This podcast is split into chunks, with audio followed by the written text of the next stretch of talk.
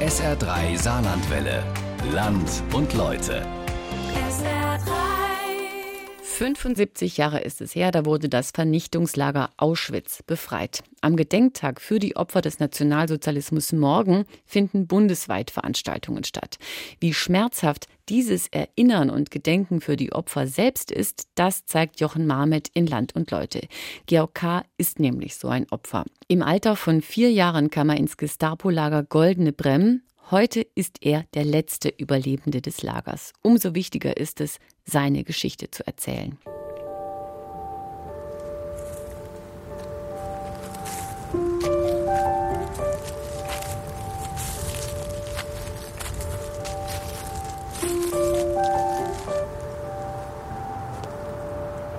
Ich war dort und habe mir das angesehen, in Ruhe, allein.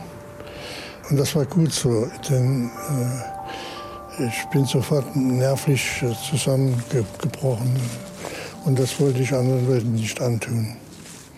Es ist einfach erstaunlich, wie, wie tief das in mir drin sitzt, obwohl das ja schon so lange her ist. Und ich ja ein kleines Kind war. Aber es ist ein, ich krieg's einfach nicht los. Vermutlich hängt das damit zusammen, dass ja kein Mensch auf die Idee kam, äh, psychologisch da irgendwas zu machen.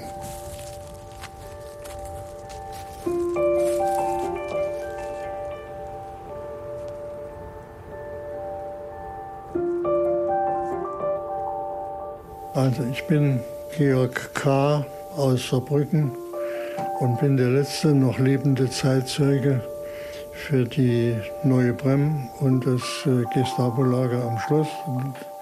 Und, äh, Sie hören jetzt dann meine Geschichte. Ich war nicht, ich war nicht untätig. Ich habe Daten gesammelt. Also, mein Vater ist 1902 geboren. Der Onkel Heinz, ich weiß, dass ich mir das aufgeschrieben habe. Handschriftlich notierte Zahlen und Namen auf einem Zettel. Ein paar alte Bilder in Schwarz-Weiß, eine Pappkiste. Der Rest der alten Familie von Georg K. Einige Bilder vor dem Krieg, andere kurz danach. Vater, Mutter, Sohn. Anfang der 50er, vor ihrer letzten Unterkunft in Saarbrücken. Oder war es Ende der 40er? Die Erinnerungen stocken, wenn es um Zahlen und Zusammenhänge geht. Verschwimmen. Die Erlebnisse und Ereignisse vor nunmehr über 75 Jahren haben Familie und Erinnerungsfäden zerrissen. Was belegt ist? Der Vater wird 1902 geboren in Oventeck, Kreis Nürtingen auf der Schwäbischen Alb. Er arbeitet als evangelischer Seelsorger in Saarbrücken, heiratet eine Frau aus Neunkirchen. Sie haben zwei Kinder, eine Tochter und einen Sohn, Georg K., Jahrgang 1940. 1944 muss der Vater auf die Wehrmachtssanitätsschule in Nassau. Dort macht er angeblich folgende Bemerkung. Der Bestrafte hat während des Unterrichts auf die Frage des Oberarztes Dr. Müller nach Brechmitteln geantwortet, da braucht ihr nur mein Kampf zu lesen, dann habt ihr schon eins. Aus der Strafverfügung gegen den Sanitätssoldaten Hermann K. 10. August 1944. Ja, und dann ging es los. Dann wurde mein Vater eingesperrt. Ich auch, obwohl ich das gar nicht gemerkt habe. Ich kenne also äh, das Schloss wenig, habe mich auch bis jetzt nicht getraut, dorthin zu gehen. Nur, man hat mir also gesagt, dass das Gewölbekeller sind. Und mein Elternhaus, das war das alte evangelische Pfarrhaus in Saarbrücken in St. Johann an der alten evangelischen Kirche. Das existiert nicht mehr, das ist im Krieg, ist das Haus zerstört worden, da ist jetzt ein Gemeindezentrum. So, und dort waren auch Gewölbekeller. Also waren Gewölbekeller waren für mich zu Hause. Ich habe mich also da nicht irgendwie unwohl gefühlt. Wann genau Georg K. wohl im Gestapo-Keller des Saarbrücker Schlosses landet, ist unklar. Sicher ist nur, Die Gefängnisstrafe für seinen Vater von sechs Monaten wird in Fronteinsatz umgewandelt. Der Vater verschwindet.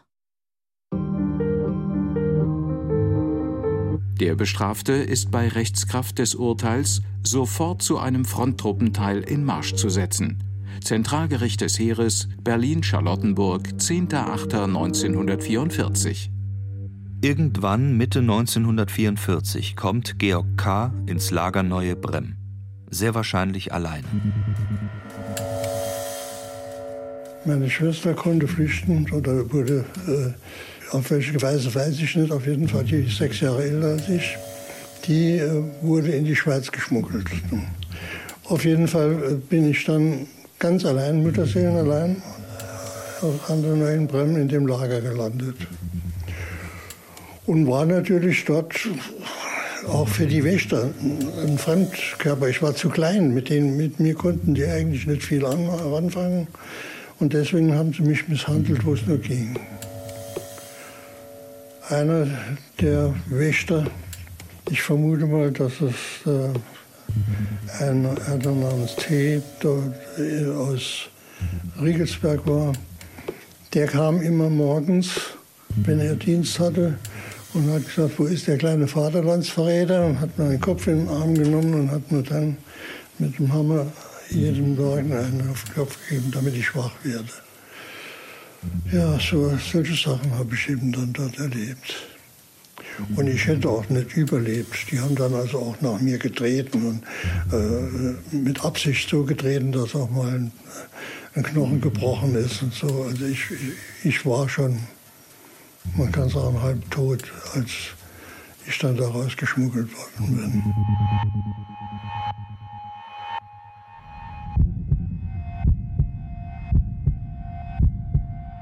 Die wollten ja die Familien zerstören. Die wollten die Familien der Widerstandskämpfer, das war erklärtes Ziel, die sollten zerstört werden. Manche Kinder wurden adoptiert oder, oder wurden in irgendein Heim gesteckt, in dem sie dann an Misshandlungen eingegangen sind. Ich, ich war viereinhalb Jahre alt. Es kann nicht allzu lang gewesen sein, es kann ein halbes Jahr oder etwas länger gewesen sein. Länger hätte ich das auch nicht ausgehalten, denn äh, der Pfarrer, der mich rausgeschmuggelt hat, der hat mich dann bei sich zu Hause mit der Gemeindeschwester äh, so weit gepflegt, der hatte die Erlaubnis, äh, die Toten zu entsorgen. Das war natürlich sehr praktisch, da haben die sich nicht drum zu kümmern brauchen. Das hat dann der Pfarrer gemacht. Und der hat dann mich unter die Toten geschmuggelt und hat mich unter den Toten rausgeschmuggelt. Das habe ich ja auch erst nach, nach, nachher alles von ihm erzählt bekommen. Denn äh, ich war zu dem Zeitpunkt, das können Sie sich vorstellen, ich habe, wenn Sie, wenn Sie mal wollen, nachher können Sie auf meinen Kopf fahren. 20 Löcher im Kopf. Beide Oberschenkel waren mir gebrochen und ein Arm war gebrochen. Also ich sah schon schlimm aus. Und deswegen ist das auch nicht aufgefallen, dass ich dann unter den Toten lag. Ja.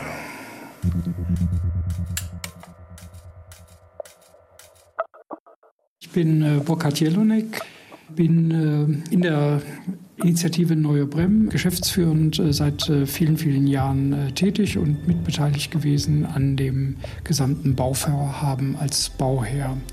Gut, wir müssen uns bei diesem Lager und seiner Geschichte klar machen, wir schreiben das Jahr 1943, 1944. Zu diesem Zeitpunkt sind in der damaligen Bevölkerung politisch Andersdenkende längst äh, verfolgt worden. Also auch, äh, sie haben keine Chance. Sie sind sofort am nächsten Tag in Dachau oder äh, sonst wo.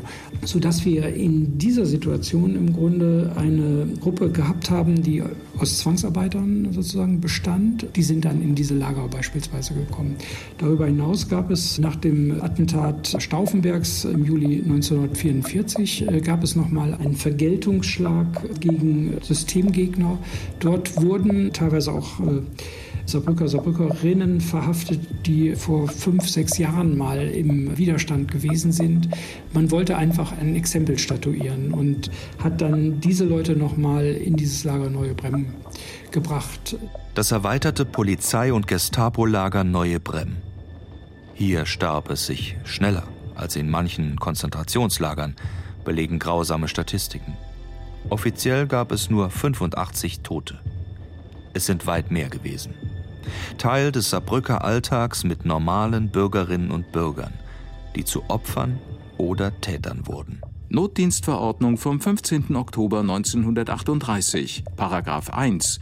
Zur Bekämpfung öffentlicher Notstände können Bewohner des Reichsgebietes für eine begrenzte Zeit zu Notdienstleistungen herangezogen werden.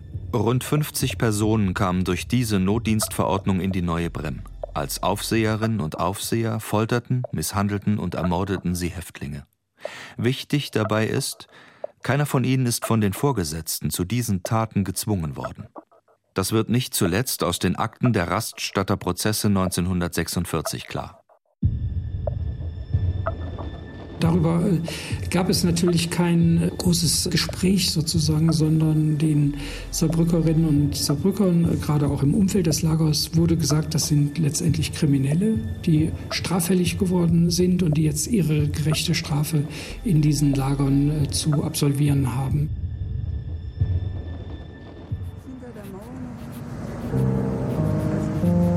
Bin Theresia Lonsdorfer und habe lange Zeit hier in der Metzer Straße gegenüber äh, dieses Gestapo-Lagers gewohnt. Genau, ich bin Anne Lonsdorfer, die Schwester, und wir sind hier groß geworden. In der Kindheit gab es immer dieses Lager und vor dem Lager den Gedenkstein, an dem zweimal im Jahr Grenze niedergelegt worden und es war immer eine freie Fläche, die eingezäunt war. Und es war immer dieser Teich zu sehen, den man heute auch noch sieht, in dem unten immer so ein bisschen Wasser drin war. Und wir als Kinder, für uns war das äh, ein Teil unseres Lebens gewesen, wo wir wussten, was es war, aber es war auch Spielplatz für uns als Kinder. Es gehörte zu unserem Leben dazu. Das Elternhaus der beiden Schwestern steht direkt gegenüber der heutigen Gedenkstätte Gestapo-Lager Neue Brem damals schon im landwirtschaftlich genutzten Niemandsland, direkt an der französischen Grenze, kurz vor dem Grenzübergang Goldene Brem. Das Lager selbst war in Frauen- und Männerlager unterteilt, dazwischen verlief eine öffentliche Straße. Und dieser Weg, auf dem wir stehen, das war die offizielle Straße, um nach Spicheren zu fahren. Diese untenrum gab es damals nicht. Dieses, es gab ja das ganze Industriegebiet noch nicht. Und hier vorne bog man ab und fuhr hier hoch nach Spicheren. Das war die offizielle Straße nach Frankreich. Rechts und links nur Felder, Wiesen. Ja. Es war sehr schwierig. Mit meinem Vater erinnere ich mich gar nicht, mit der Großmutter über das Lager zu sprechen. Weil das äh, einfach ein Tabu ist, das tut, glaube ich, sehr weh, darüber zu sprechen. Ich erinnere mich nur an einmal, dass sie äh, gesagt hat, ja, sie, dann habe ich gesagt, ihr müsst doch gesehen haben, was da passiert war. Ne? Und dann sagte sie, ja, von aus der oberen Etage konnte man das sehen, äh, wie die Leute äh, schlecht behandelt wurden, misshandelt wurden. Also solche Sachen wie, dass die ähm, um diesen Teig herumhüpfen mussten, geschlagen wurden und so, die hat sie dann erzählt. Das weiß ich also noch von ihren Schilderungen her auch. Gab jeden Morgen und jeden Abend Appell. Und da musste jeder da sein. Mit einem Unterschied, abends war dann immer der eine, der im Löschteich ertränkt wurde, der war dann abends nicht mehr dabei. Jeden Abend? Jeden Tag. Das war Spezialität auch von einem, von einem Wächter. Dann mussten wir um den Löschteich, der war also mitten im, in dem Lager, war ein der sogenannte Löschteich. Und da mussten wir drumherum rapsen wie die Hühner oder wie die, wie die Hasen oder so, irgendwie oder auf allen Vieren rumkriechen. Und er hatte eine lange Stange und hat hinter uns gestanden, hat dann willkürlich immer einen von uns, mich natürlich, ich weiß nicht warum, ich war scheint zu klein, einen dann in den Löschteich mit einer langen Stange reingestoßen und hat ihn so lange immer wieder unter Wasser gedrückt, bis er ertrunken war. Jeden Tag einen.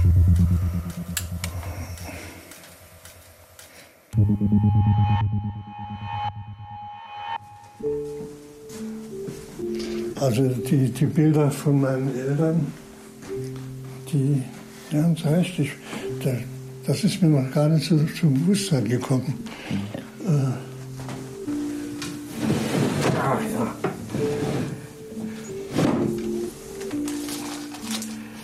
Das sind meine Eltern bei der Hochzeit. Ja. 25.10.1933. Hochzeit in Neuenkirchen. Karl, Herrn, äh, Karl, Hermann. Karl Hermann, Diakon und Erna, das sind meine Eltern. Mhm. Ich, ich, erinnere mich noch an meine Mutter. Sie ist ja dann, sie, sie ist ja regelrecht dahin gesiegt. Sie, ist dann, sie war dann äh, psychisch krank. Sie, war, sie hat Krebs gekriegt. Sie ist praktisch. Der, der, der, zum Schluss war es Streukrebs und es war ganz schlimm. Und äh, ich kann mich an sie eigentlich nur als krank erinnern. Und äh, sie hat mir ihren Tod geschildert. Sie hat mir geschildert, was sie sieht, während sie gestorben ist. Sie hat mir erzählt, da, da kommen mich, die kommen mich jetzt abholen.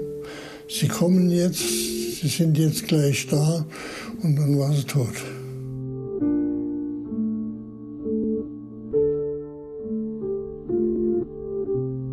Ja, ich kann mich entsinnen, dass ich unter diese Toten gelegt wurde und mir gesagt wurde, ich soll mich um Gottes Willen nicht rühren, soll mich nicht bewegen. Ne? Und dann äh, ist, hat sich der Karren in Bewegung gesetzt und ich lag unter diesen Toten. Das werde ich so schnell in meinem Lebtag nicht vergessen. Da träume ich man nachts davon. Und dann äh, erinnere ich mich eben genau an äh, das Bett, in dem ich äh, gepflegt wurde. Das war offensichtlich die Wohnung von dem Pfarrer. Und eine Diakonisse mit der typischen Kleidung, die hat äh, mich also rührend äh, umsorgt. Und heute würde ich sagen, ich bin transportfähig gemacht worden. Ne? Denn äh, dann haben die mich ja äh, an die Schwäbische Alb geschmuggelt. Das war nicht so ganz einfach. 300 Kilometer ohne aufzufallen, das war schon eine Leistung. Ne? Und dieser Pfarrer, war der in Außerbrücken? Jein, jein. Der, der, war, der war eigentlich kein Saarbrücker. Ob er hier eine Fahrstelle gehabt hat, weiß ich nicht. Er hat mich jedenfalls mehrfach gebeten, seinen Namen nicht zu nennen, ihn nicht zu nennen. Warum, weiß ich nicht.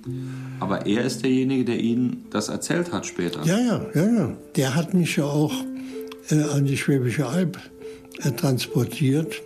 Und ja, und dann äh, hat mein Großvater äh, auf dem Hof äh, ganz selbstverständlich mich aufgenommen aber ich, ich bin mir heute sicher, dass ich äh, deswegen wieder nach Saarbrücken kam, weil im Schwäbischen sehr viele Nazis waren. Bauernführer, die NSDAP waren und, und sich äh, als Statthalter von Hitler äh, gedacht haben. deswegen war mein Bleiben dort war für meinen Großvater oder für meine Familie gefährlich. Ich kann mich dann wieder entsinnen an meine Oma in Neunkirchen. Georg K. kehrt nach einem oder zwei Jahren zur Großmutter nach Neunkirchen zurück. Sein Vater ist mittlerweile auch wieder aufgetaucht. Wie durch ein Wunder hat er seinen Fronteinsatz überlebt. Hermann K., Haus Emmaus, Seminariumsgasse 4, Worms. Ausweisnummer 137, 13. Mai 1945, Military Government of Germany, US Army. Ja, das war ja so, mein Vater ist ja krank und verletzt und so weiter zurückgekommen. Die Füße waren kaputt und durch das mehrmalige Verschüttetsein war er also nicht richtig zurechnungsfähig. Er hat dann nachts geschrien, ist aufgestanden, ist äh, auf die Straße gelaufen und wir haben dann äh, von der Familie aus haben wir das alles so ein bisschen äh, geheim gehalten und haben nach außen hin heile Welt gemacht. Es war, es war für meinen Vater bestimmt nicht, wenn er das überhaupt so mitgekriegt hat, war es bestimmt äh, so schlimm, als wenn er gestorben gewesen wäre. Versorgt von der Kirche, von deutscher Seite aber nie rehabilitiert. Hermann K. taucht nirgendwo als Widerständler auf, obwohl er bei der Aufarbeitung der Gräueltaten als Augenzeuge angefordert wird. Die französische Militärregierung hier, die wussten sehr wohl, was mit meinem Vater los ist. Einmal habe ich gehört, da haben sie ihn in verschiedene Gefangenenlager mitgenommen und, haben, und dort hat er dann praktisch dem Kommandeur von dem Lager sagen können, also den und den und den, den könnt ihr entlassen. Die haben nichts angestellt. Für den Sohn gibt es aber keinen Vater Hermann K. mehr. Dessen Bruder Heinz übernimmt teilweise diese Aufgabe. Jener floh in die französische Fremdenlegion, als er den Stellungsbefehl bekam, blieb dort insgesamt 30 Jahre im Dienst, kam zwischendurch zurück, kümmerte sich um den heranwachsenden Georg K. Dieser erfährt bruchstückhaft seine Geschichte, behält sie aber über Jahrzehnte für sich. Ich habe also äh, nie irgendwas darüber verlauten lassen. Ich habe, äh, man kann ruhig sagen, ich habe mich geschämt. Geschämt, weil äh, der Makel des Vaterlandsverrates, der, der hing mir an. Den, den, den habe ich eigentlich auch nie losgekriegt, weil äh, es wurde ja immer gesagt, ja, wenn die, diese Verräter nicht gewesen wären und dann wäre und so weiter, äh, da kann man hundertmal sagen, das stimmt nicht und das ist alles Unsinn, aber es bleibt doch an einem hängen. Georg K. heiratet zweimal, hat mehrere Enkel, die seine Geschichte lange nicht kennen. Er wirft sich in seinen Job als Kfz-Meister, führt ein Autohaus samt Finanzierungsbank, gründet eine überbetriebliche Lehrwerkstatt, engagiert sich in einer Loge, arbeitet aktiv an der deutsch-französischen Freundschaft in Vereinen, Projekten, christlichen Initiativen und geht in die Lokalpolitik. Zu seiner sechs Jahre älteren Schwester hat er keinen Kontakt. Sie wohnt in der Schweiz und hat sich nach Schilderungen von Georg K. von ihm distanziert.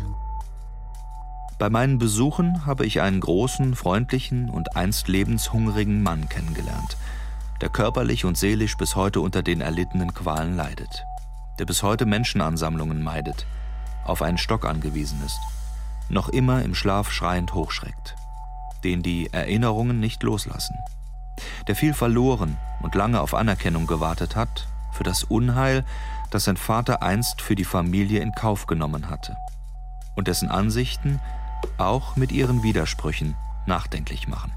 Ich reflektiere natürlich sehr stark und äh, was äh, eben mir in Erinnerung ist oder was, was, was ich eben vom Nationalsozialismus von dieser Zeit weiß, dass Andersdenkende unterdrückt wurden und niedergeknüppelt und niedergeschrien wurden, das erkenne ich jetzt wieder.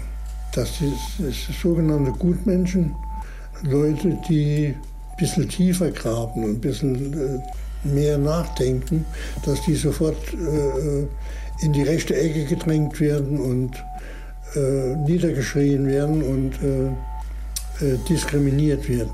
Und das finde ich sehr schade. Man sollte den Leuten mehr zuhören. Wem mehr zuhören?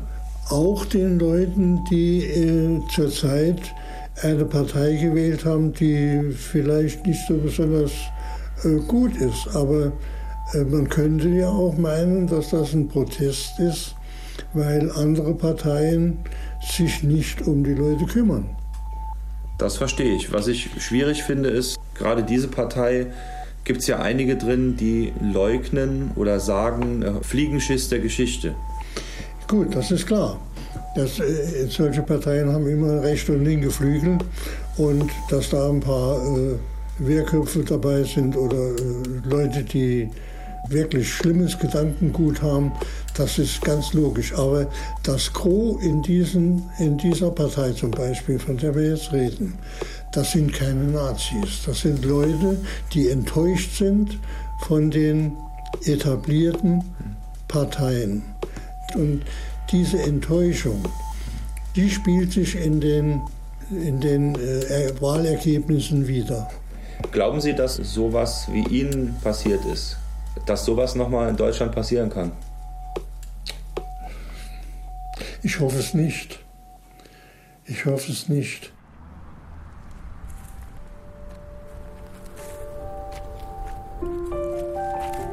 Der große Saal des Hotels, das auf dem Gelände des Frauenlagers Neue Brem errichtet wurde, füllt sich langsam. Die offizielle Eröffnung des neuen Bauabschnitts an der Gedenkstätte gleich nebenan wird heute begangen. Georg K. wird in der zweiten Reihe sitzen, zum ersten Mal. Für ihn ein weiterer Schritt nach vorne in seiner Mission, wie er es nennt.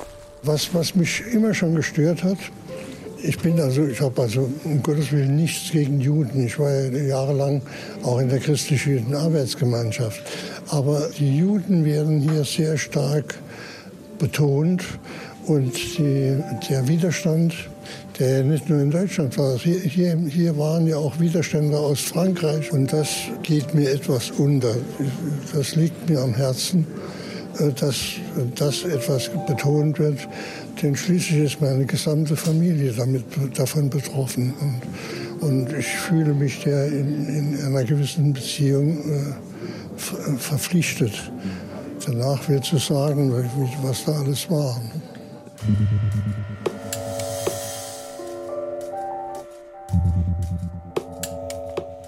Mein Name ist Georg H. Das Land und Leute von Jochen Marmit war für mich sehr bewegend und beeindruckend.